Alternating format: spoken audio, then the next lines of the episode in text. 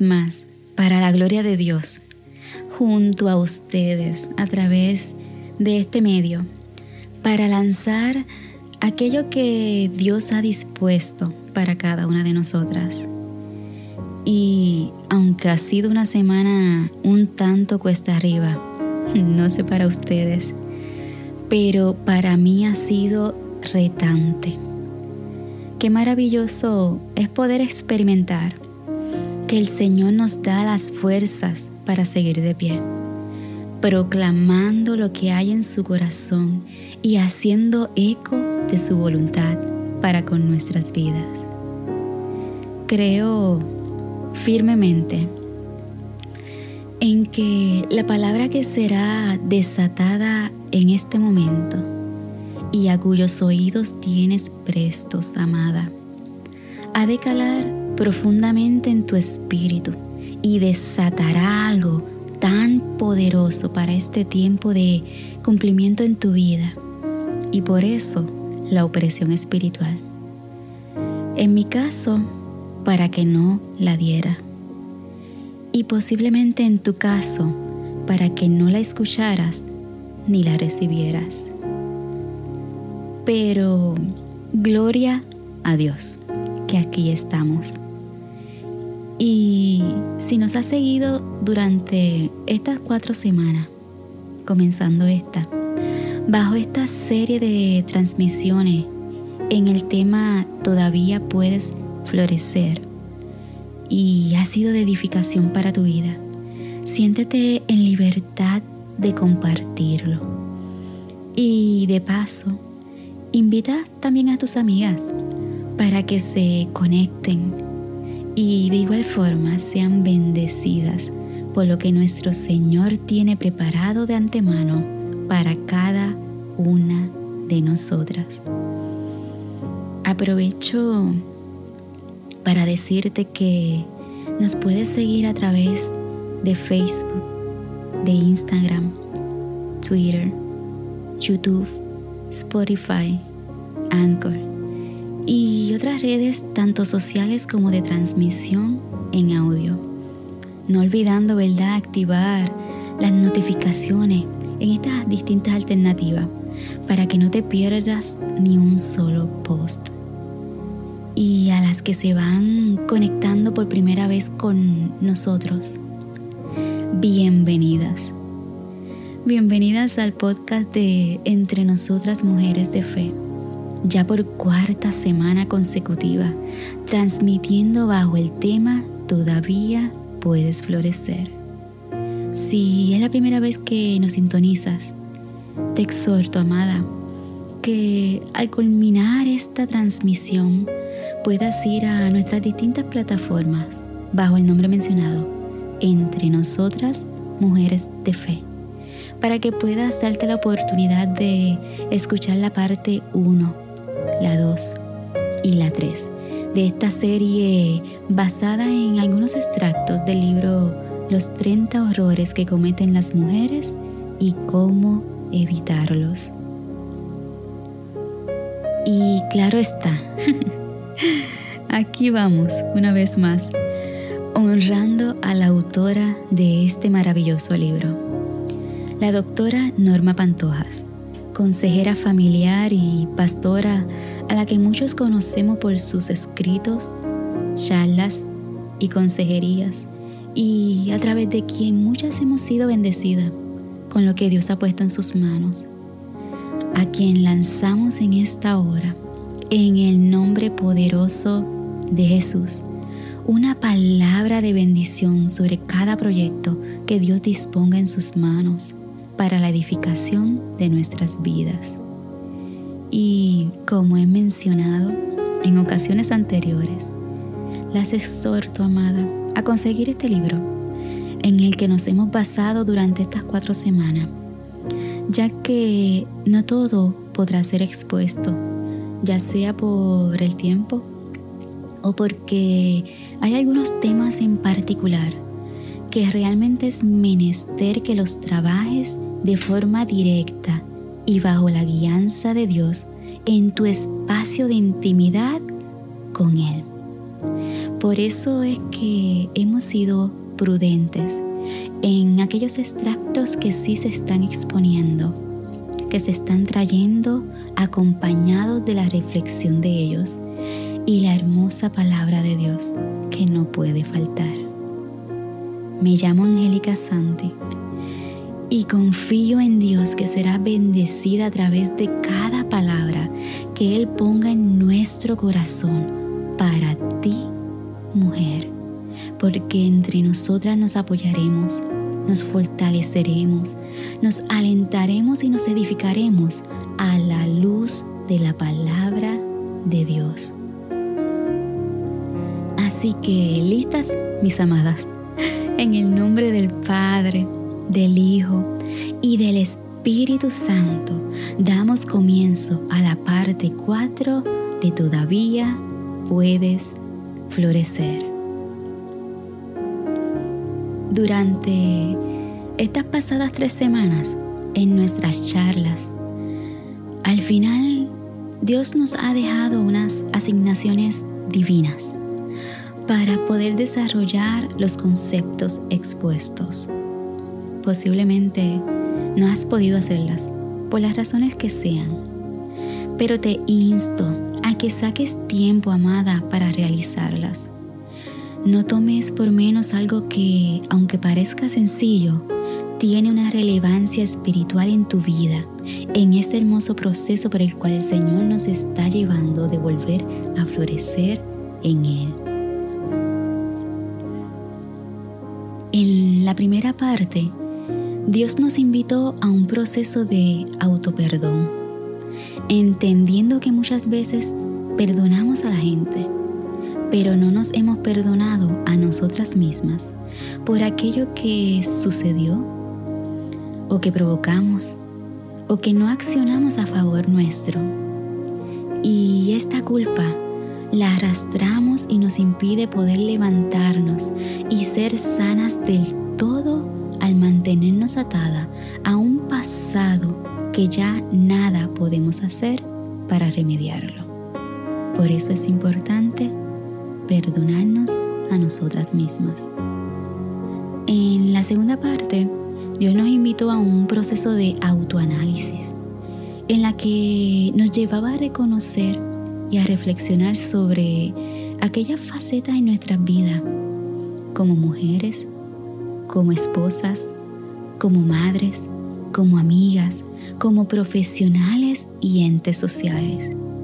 Facetas en las que con el pasar del tiempo y por las vivencias de la vida, dejamos a un lado, o más bien, bajamos nuestros estándares de calidad llevándonos al conformismo y a vivir una vida de forma mediocre. Entendiendo bajo esta premisa, amada, que nos referimos a una vida por debajo de lo que Dios quiere y anhela para nosotras. En la tercera parte, Dios nos invitó a pasar del miedo a la soledad a la plenitud en Él, afirmando que con todo Él nos recoge. Que en cada circunstancia de nuestra vida Él está presente como un buen padre que no abandona a sus hijas. El entender que debemos rechazar y anular en nuestras vidas todo espíritu de abandono que atenta contra nuestra estabilidad emocional, física y espiritual. Y en esta cuarta parte que damos comienzo hoy, mis amadas, como dicen en mi bello país de Puerto Rico, agárrate Tolentino, porque Dios nos lleva a pasar del egoísmo a la realización plena. Como dice una hermosa amiguita que tengo, esto amerita un ouch. Para las que no comprenden posiblemente este concepto, es el sonido que hacemos cuando algo nos ha golpeado fuertemente, como cuando dejamos de un lado nuestro dedito del pie en la esquina de la pata de la cama. ¡Auch! en algunos círculos del mundo conservador aún actual y que hemos arrastrado por siglos, amada, se ha llegado a enseñar que la mujer debe estar siempre a la sombra de algo o de alguien.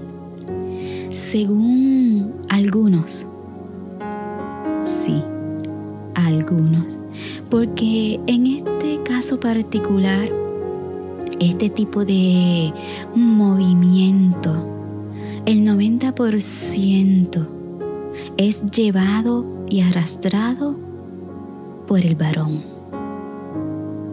El varón que alega se debe destacar en los diferentes roles sociales, mas la hembra, la mujer, debe permanecer dedicada de manera sumisa a las tareas domésticas, a los hijos y a sus esposos. Este tipo de cultura, amadas, acarrea consigo casi en su totalidad un movimiento que conocemos machista, con una ideología que engloba el conjunto de actitudes, conductas, prácticas sociales y creencias destinadas a promover la superioridad del hombre sobre la mujer. Esto podría incluso verse, aunque parezca increíble, dentro del ámbito religioso, puesto que se ha señalado que la Biblia contiene expresiones consideradas machistas, algo totalmente sacado de contexto bíblico. Si bien es cierto que Dios nos llama a estar sujetas, no es con el fin de ser humilladas, denigradas y mucho menos minimizar la importancia de nosotras como mujeres. Pero en el otro extremo de la sociedad, en el otro extremo de esa balanza, se encuentran aquellas, sí, aquellas, porque por el contrario a la primera premisa que trajimos, que eran avaladas por hombres, estas están avaladas por mujeres como tú y como yo. Estas que proclaman que somos autosuficientes, que somos todopoderosas, que no necesitamos de nadie, que nada es imposible para nosotras, casi nos convierten en la mujer maravilla. Hmm. En el intento original de hacer valer nuestros derechos como mujeres, se nos ha salido de la mano haciendo específicamente lo mismo que el movimiento machista, pero a la inversa. Le quitamos el valor y la honra que los hombres bajo el concepto y precepto bíblico tienen. Y es aquí cuando como nosotras como mujeres, porque tengo que incluirnos a todas, ya que de una forma u otra hemos sido partícipe de ello. Hemos caído en el egoísmo. Y es a donde Dios nos quiere llevar, a la revelación a través de su palabra, para desatar toda cadena de maldición que nosotras mismas hemos puesto a causa de ello. El movimiento llamado feminista aunque en sus orígenes tuvieron una buena intención. Y posiblemente hoy día aún quede un pequeño remanente en esta línea. La realidad es que en su mayoría se ha desvirtuado. Hoy día aspira a demostrar que nuestro rol tradicional como mujer, es decir, el lugar que se destina para nosotras en la sociedad, depende exclusivamente de nuestra superioridad sobre los hombres. Algo que al igual que la cultura machista, es totalmente sacado del contexto bíblico. Piensan que la mujer debe hacer con su vida lo que ella quiera, como ella quiera, donde ella quiera. Y la realidad es que cuando pesamos estos dos movimientos, estas dos culturas,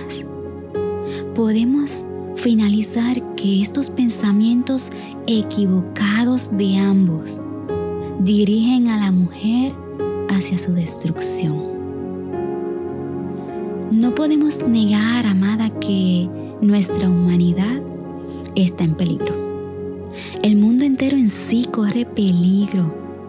Pareciéramos estar llegando al límite de un desenfreno en todos los aspectos.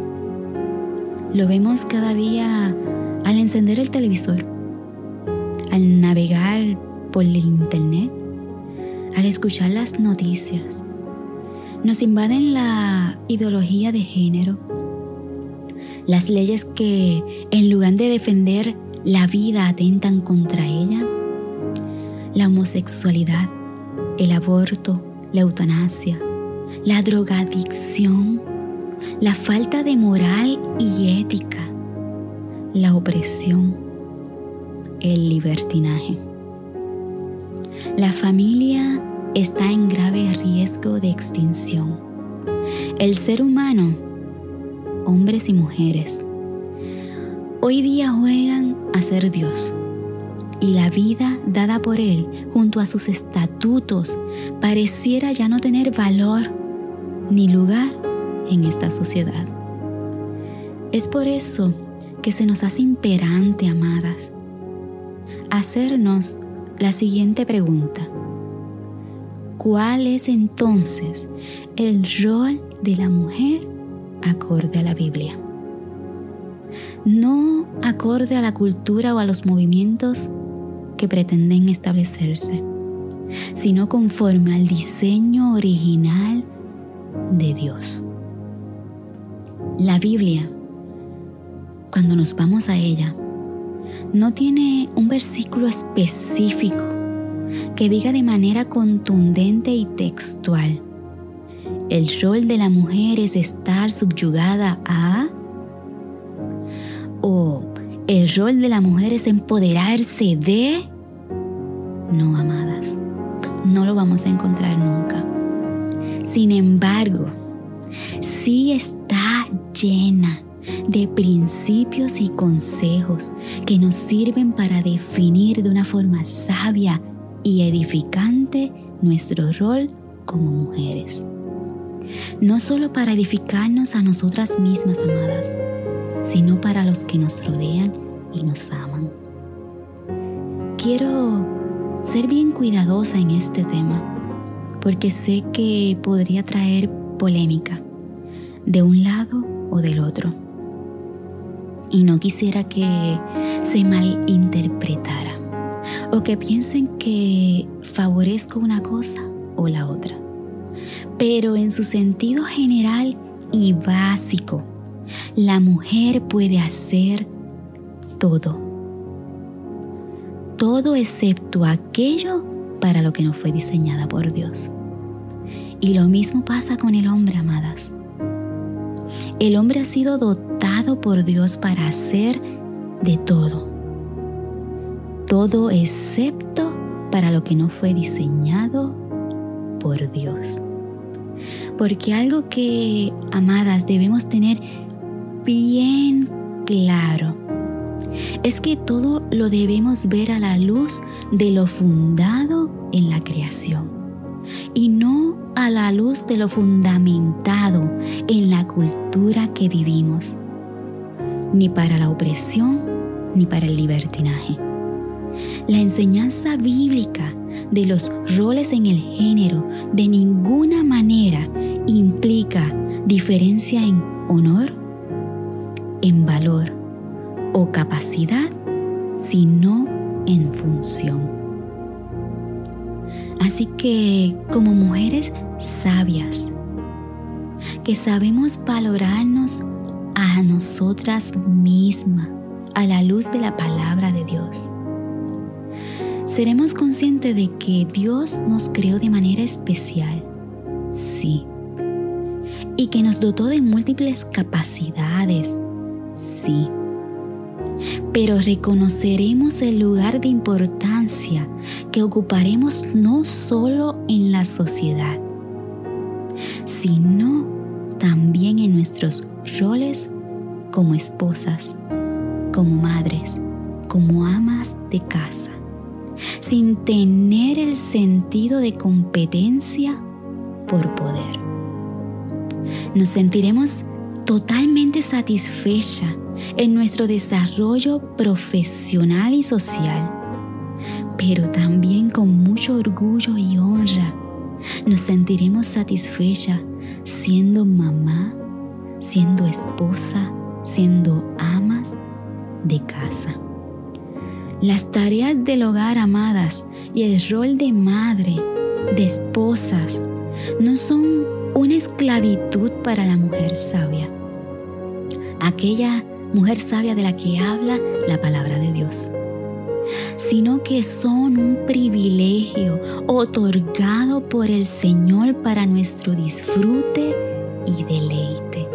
Y en ello también podemos encontrar plenitud. Servirles a los que amamos siempre debe ser una bendición. El reconocimiento más maravilloso en nuestras vidas, amadas, no deben ser los logros profesionales o sociales, aunque bien cabe decir que son importantes para nosotras. Pero lo más maravilloso que debemos encontrar en nuestra vida, lo que nos debe llenar de satisfacción total, son los elogios de nuestros esposos, los elogios de nuestros hijos, los elogios de los seres que nos aman ese trofeo, amada, nada ni nadie nos los puede entregar ni nos los puede quitar. Ni un movimiento opresor, ni un movimiento de libertinaje. En cierta ocasión, Joe Croissant dijo lo siguiente. En la búsqueda de la mujer, por encontrar una identidad que en realidad no le es propia. Pierde su verdadera personalidad, pierde su encanto, no sabiendo verdaderamente para qué fue hecha, ni cuál es su vocación o misión. Todas amadas, tenemos una razón de ser. No estamos aquí por casualidad. Y cuando encontramos nuestro sentido real, aquel a la luz de la palabra de Dios, de quien nos formó, de quien nos dio vida, y vivimos fiel a esa vocación, es que podemos sacar lo mejor de nosotras mismas en todos los aspectos y las facetas de nuestras vidas, sin sentirnos oprimidas, pero tampoco luchando eternamente y vanamente por sobresalir. Desde hace unas semanas me he dado a la tarea de estudiar un poco respecto a mujeres en la Biblia que impactaron su generación. Y a través de ellas podemos acercarnos a comprender cuál es el mensaje que Dios nos quiere dar acerca de nuestro verdadero rol como mujeres de Dios para este tiempo. Podemos encontrar, por ejemplo, a una Ruth, quien logró con su lealtad mostrar una fortaleza y fidelidad únicas. En lugar de tomar los caminos más simples y aparentemente más convenientes para ella, se brindó a sí misma para cuidar de su suegra Noemí, sin tener la obligación de hacerlo. Y en este camino de servicio, de darse a sí misma por alguien que no era su familiar, fue que se encontró a sí misma, logrando cumplir su misión. podemos encontrar también a una Esther que utilizó su belleza natural y su lugar de poder dentro de la sociedad para liberar a su pueblo de Israel, quien iba a ser eliminado por un mandato y a quien su propio tío Mardoqueo en un momento dado le dijo, quizás fuiste ella reina para este momento. Ella supo aprovechar su posición social destacada para cumplir su misión. Podemos encontrar también a una Sara, y probablemente cuando pensamos en ella, lo primero que se nos viene a la mente es que tuvo un hijo después de ser mayor de edad. O que se rió cuando vino la promesa de parte de Dios anunciando que esto ocurriría, aún en medio de su esterilidad. Pero quizás perdemos de vista algo bien esencial en ella como mujer. Y fue que para Abraham, su esposo, ella fue parte fundamental en su misión y la fe que ella tuvo que tener en el llamado de su esposo la llevó a ser obediente y creer en él. Cuando Dios le pide a Abraham, su esposo, que dejara toda sus tierras, toda su parentela, sus pertenencias, para dirigirse a un lugar que tanto él como ella desconocían, Sara sin titubear acompañó a su esposo. Ella posiblemente no había tenido esta epifanía, no había tenido esta visión de parte del Señor. Sin embargo, creyó en el llamado de su esposo y dejándolo todo, también le acompañó. Sara apoyó a su esposo de manera incondicional y seguramente no sin dificultades, pero cumplió su misión. Cada una de estas mujeres tuvo un rol diferente al de la otra. Si bien Ruth llevó su misión desde una perspectiva familiar, Esther lo hizo desde una perspectiva de posicionamiento social y Sara desde una perspectiva conyugal. Sin embargo, todas tienen en común el haber cumplido la misión para la que fueron creadas desde el lugar que Dios diseñó para ellas. Ellas hicieron lo que tenían que hacer, con quien tenían que hacerlo y cómo debían hacerlo. Supieron recorrer el camino que Dios tenía trazado para ellas no importando cuál fuera su posición. Lo hicieron con honor y dignidad y sin la necesidad de tener que cambiarlo o alterarlo para sentirse más importantes y valiosas. La realidad es que, amadas, ni ser mamá, ni ser esposa, ni tener a cargo las tareas del hogar nos esclavizan. Pero tampoco alcanzar ser profesionales, obtener una posición social y ser reconocidas nos dan libertad. Hay integridad en la vida cuando nuestras acciones y nuestros principios van tomados de la mano en cada una de estas facetas. Somos libres cuando podemos seleccionar entre lo bueno y lo malo. Somos libres cuando podemos ir siempre en pos de lo excelente, como madres, como esposas, como amigas, como profesionales, como ente social.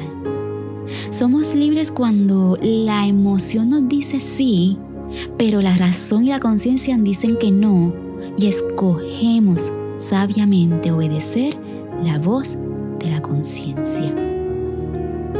Somos libres cuando podemos posponer un anhelo personal que aunque sea bueno, atenta contra el tiempo que le dedicamos a nuestros seres queridos. Somos libres cuando nos sentimos bellas y valiosas, aún sin un buen vestido, sin un buen maquillaje. Aunque las medidas de nuestro cuerpo no sean establecidas por la Real Academia de la Belleza, que a fin de cuentas, ¿quién sabe dónde está? Solamente así, amadas, podemos decir que somos mujeres plenas y realizadas. Entendiendo que Dios creó al hombre y a la mujer con la misma importancia y con el mismo amor. No hay necesidad de nosotras como mujeres por hacernos valer, llegar a denigrar al hombre. Porque a la larga, amadas, realmente esto no nos hará sobresalir. Pues ambos somos útiles en la sociedad y necesitamos ambos realizarnos día tras día. Podemos, a la luz de la palabra de Dios, entender que cada uno cargamos unas características específicas para poder complementarnos el uno al otro, sin que insista eterna lucha de poder. Cuando sabemos valorarnos de la manera justa, no tenemos que andar demostrando que existimos o que tenemos la razón. Solamente vivimos dignamente y desarrollamos al máximo las capacidades y los roles que Dios ha puesto en nosotras. Amadas, no permitamos que nada ni nadie extinga la luz natural que cargamos, otorgándonos unos roles que no nos pertenecen, ni de un lado de la balanza ni del otro. Solo en el interior de cada mujer, en tu interior, en nuestra única y original relación con Dios, es donde podremos descubrir nuestro valor y nuestra verdadera identidad femenina. Hoy más que nunca creo firmemente en que Dios hace un llamado a la mujer,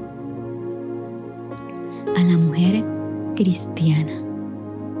Cada una de nosotras existe para un solo propósito, para traer gloria a la creación de Dios. Porque, amadas, fuimos creadas por Él y para Él. Sin embargo, por alguna extraña razón, hay una batalla dentro de nuestro ser y aún fuera de él. Hay una lucha acarreada por el enemigo para destruirnos con sus mentiras y artimañas. Nuestra vida misma depende de si seguimos la verdad, pero la verdad de Cristo. No las verdades a media de corrientes que nos han perseguido por siglos o de corrientes que se levantan en medio de esta generación que vivimos. El mundo y las familias de hoy necesitan más que nunca de mujeres valientes, mujeres de fe, de visión, de enfoque y de acción Déboras que se levanten para desafiar y retar a la cultura, modelando y viviendo los principios de la palabra de Dios. Mujeres que ayuden a restaurar los muros de las familias por medio de vidas rendidas y testimonios que glorifican a su Creador. Amadas, debemos, debemos dolernos en lo más profundo de nuestro ser, por el estado en que está de forma global la figura de la mujer, debemos pedirle a Dios que nos dé la compasión necesaria, que nos lleve de la oración a la acción a favor de ellas. Como hijas de Dios, estamos llamadas a tener un efecto preservador tanto en nuestros roles como en nuestro mover en la sociedad. Hoy más que nunca, Dios necesita que se levanten mujeres que instruyan, mujeres que afirmen y vivan el patrón de la feminidad bíblica, que enseñen y modelen no solo a esta generación, también a la que se está levantando. Y la única vía de hacerlo es obteniendo una visión de la gloria de Jesucristo en nosotras.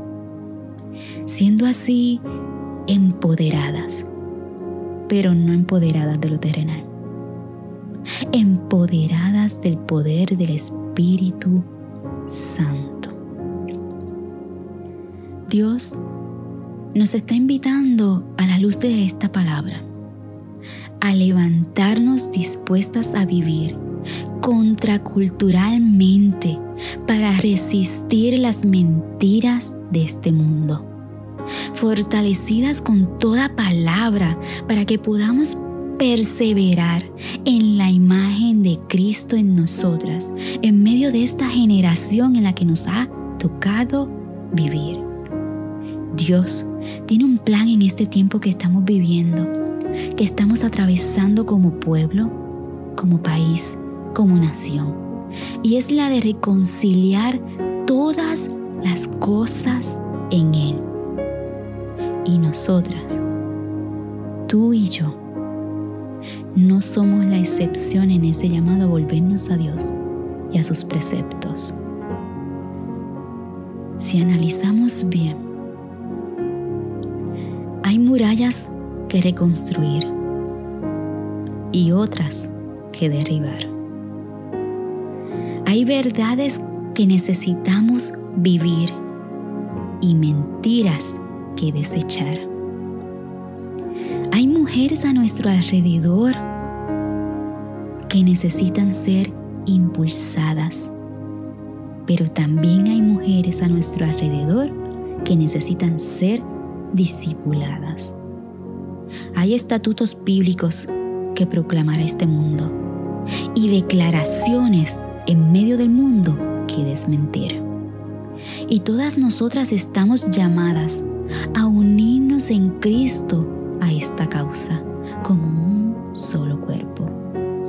Tú, amada, juegas una parte en ese plan, en esa historia que Él está escribiendo en medio de nuestra generación. Es hora ya. Es hora que como mujeres de fe, levantemos nuestros ojos de nuestros pequeños reinos terrenales, construidos con nuestras propias manos, lleno de nuestros anhelos, de nuestras ambiciones, de nuestros conceptos de vidas y filosofías falsas, y ayudarnos a abrazar la gloria que nos ha de ser revelada por medio de Jesucristo. Por eso esta parte, amada, lleva por lema del egoísmo a la realización plena en Él. Porque necesitamos urgentemente. Dios nos está pidiendo encarecidamente que abandonemos nuestro yo para darle paso a lo que Él tiene para nosotras. Durante esta semana, amada,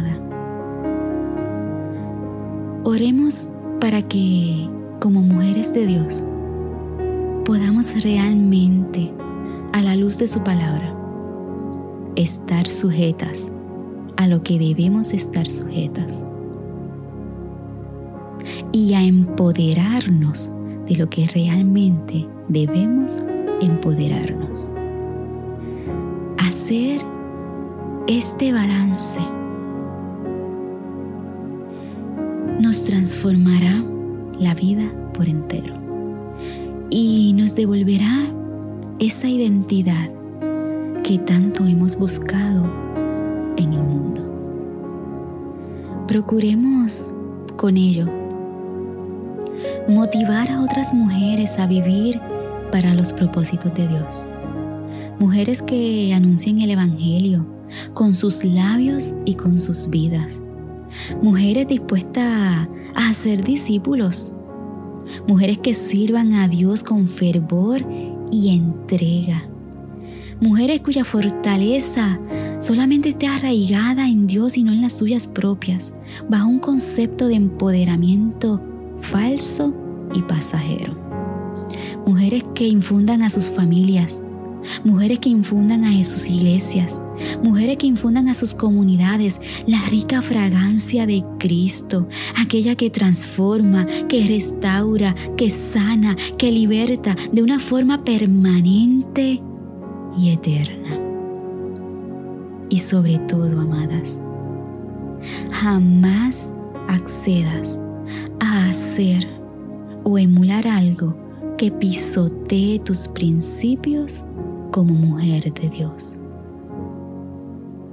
Para que haciendo así puedas realmente florecer en Dios. Amén. Esperando haya sido de bendición para tu vida.